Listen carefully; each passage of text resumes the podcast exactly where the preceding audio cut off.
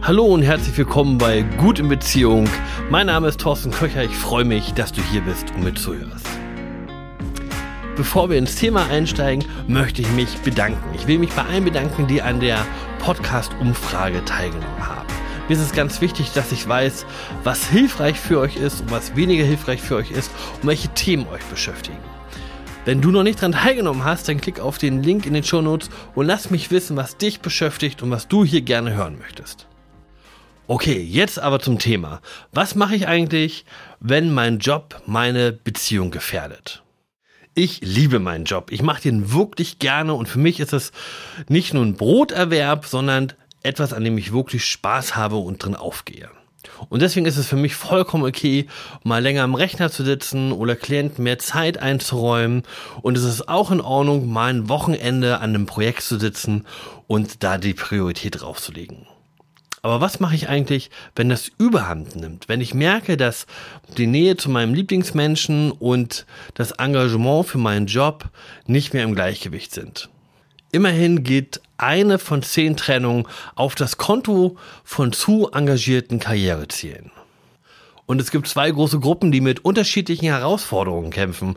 Deswegen will ich die ganz zum Anfang unterscheiden und dann auf jede Gruppe einzeln eingehen.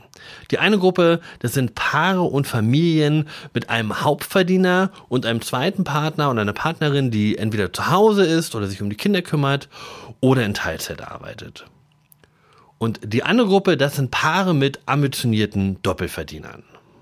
Lass uns zunächst auf die Paare mit einem Hauptverdiener schauen.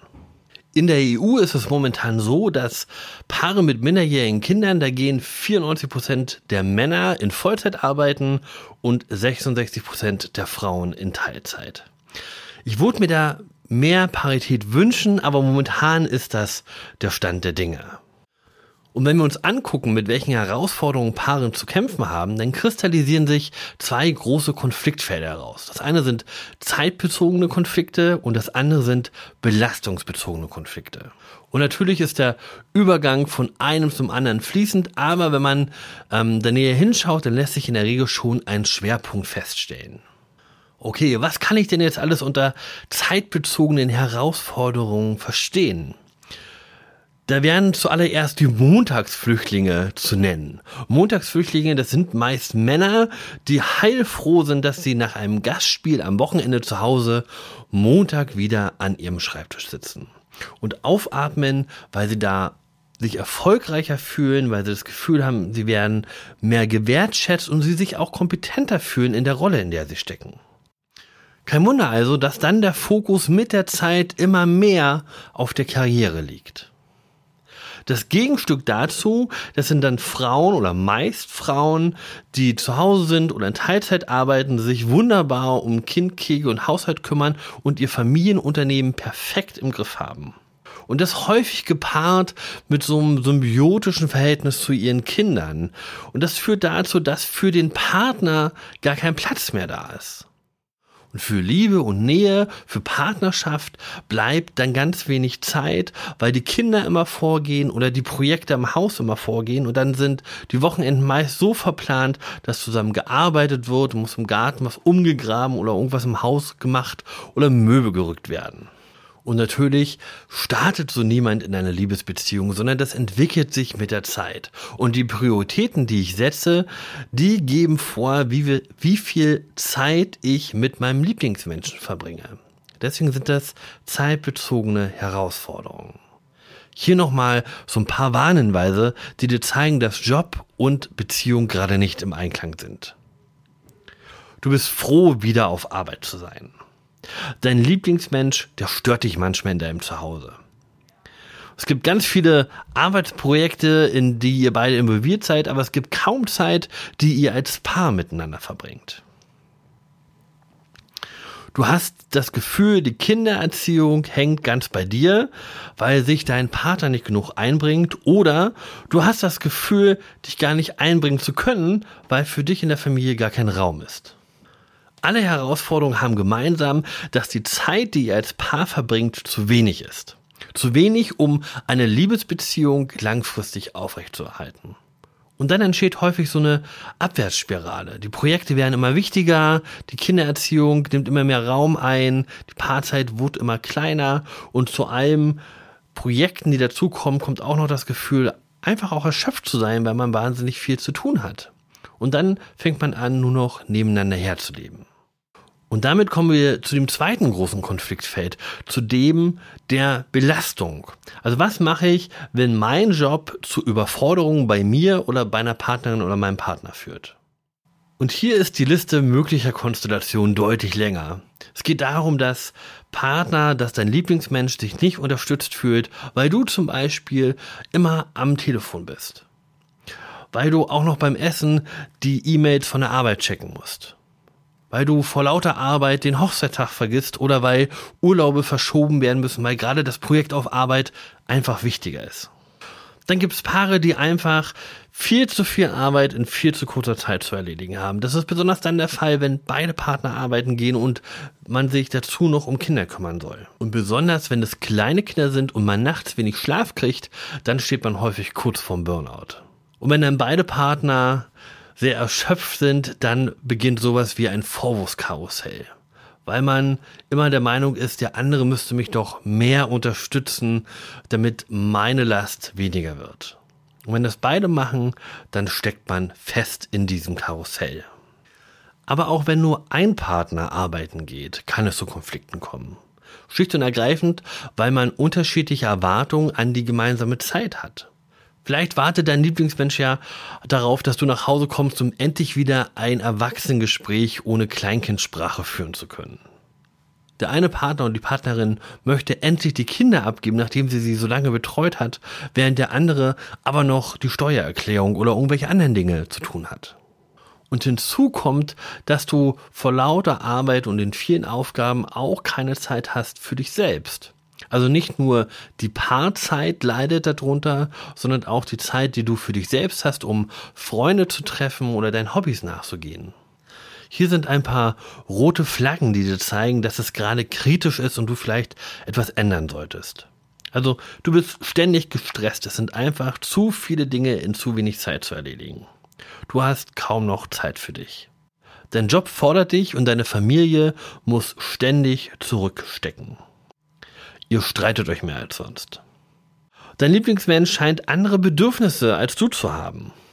Ihr habt kaum noch Zeit für euch und wenn doch, dann mit dem Gefühl, dass die Arbeit oder irgendein anderes Projekt eigentlich gerade wichtiger wäre. Wenn einer oder mehrere Punkte davon auf dich zutreffen, dann solltest du dir Gedanken darüber machen, was du ändern kannst. Also, was hilft in solchen Situationen? Und hier gibt eine Studie von der ETH Zürich ganz gute Hinweise. Frau Dr. Unger, die die Studie mit durchgeführt hat, hat sich damit beschäftigt, wie sich die Länge der Arbeitszeit auf Liebesbeziehungen auswirkt. Und die haben festgestellt, dass es gar nicht so sehr darauf ankommt, wie lange ich tatsächlich arbeite, sondern wie ich die verbleibende Zeit nutze.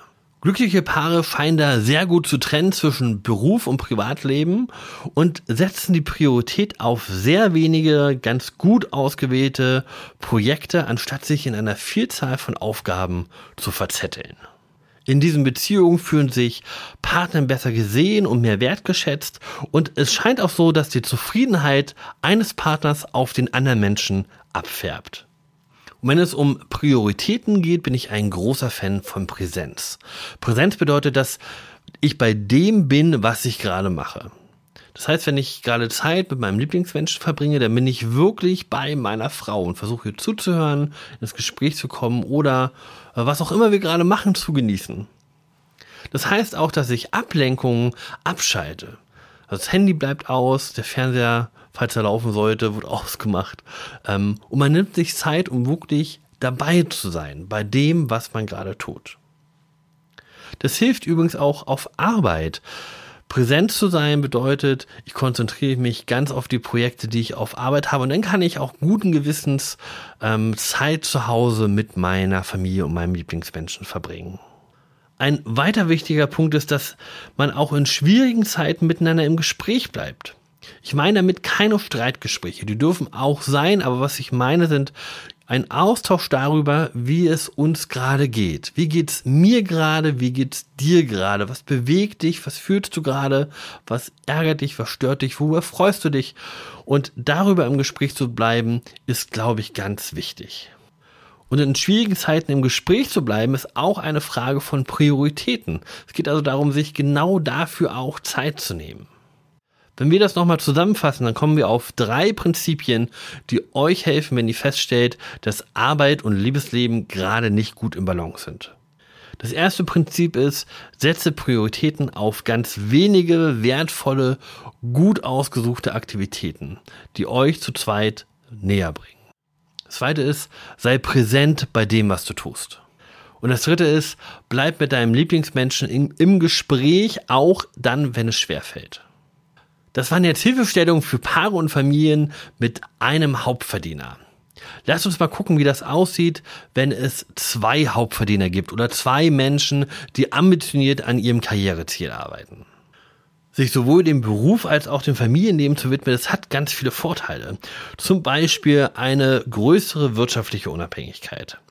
Meistens eine zufriedene Partnerschaft und ein geringeres Scheidungsrisiko der einen Karriere, der Karriere des Partners und der Liebesbeziehung gleich für Raum einzuräumen, das ist die hohe Kunst dabei. Für Menschen, die sehr engagiert in ihrem Job sind und an ihrer Karriere arbeiten, für die ist ihr Beruf nicht einfach nur ähm, ein Broterwerb, sondern es ist meistens Identitätsbild. Etwas, das sie mit ausmacht. Es sind Menschen, die sind in der Regel gut ausgebildet, sind häufig in Führungspositionen zu finden und die sehen sich auch auf einem aufstrebenden Karriereweg.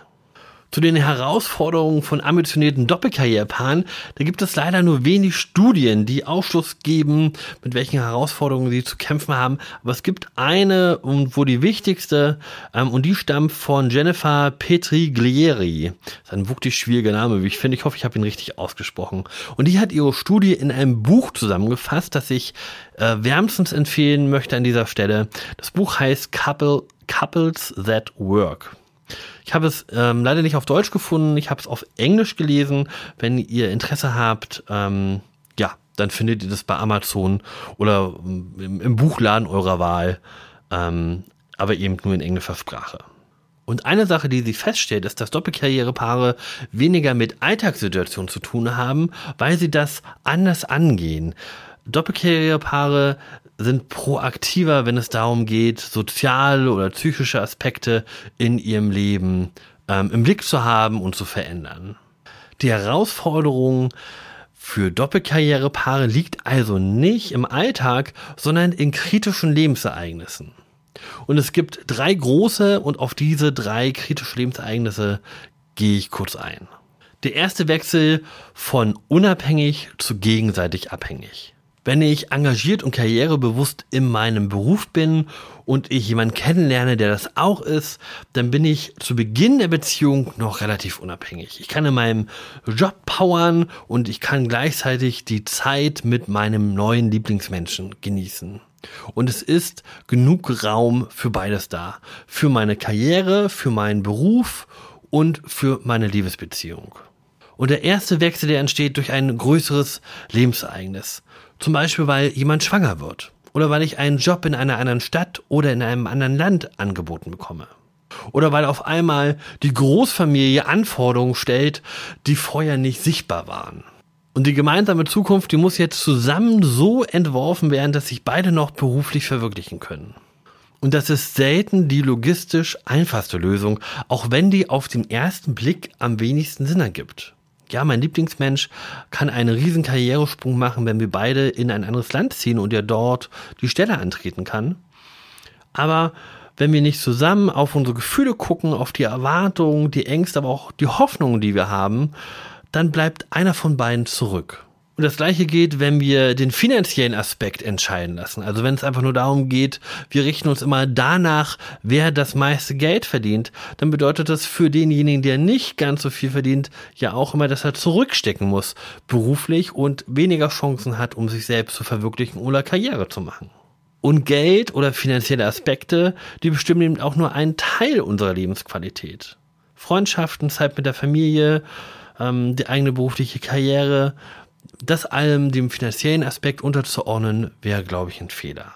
Dieser erste Wechsel zu Beginn einer Beziehung von unabhängig zu gegenseitig abhängig, der gelingt euch am besten, wenn ihr einen Rahmen absteckt, in dem ihr eure gemeinsamen Werte und eure Ziele besprecht und wenn ihr dann offen in die Kommunikation geht und über eure Ängste, Hoffnungen, Sorgen und Ziele sprecht, dann seid ihr auf einem guten Weg, um genau diesen Wechsel sinnvoll zu gestalten für beide von euch.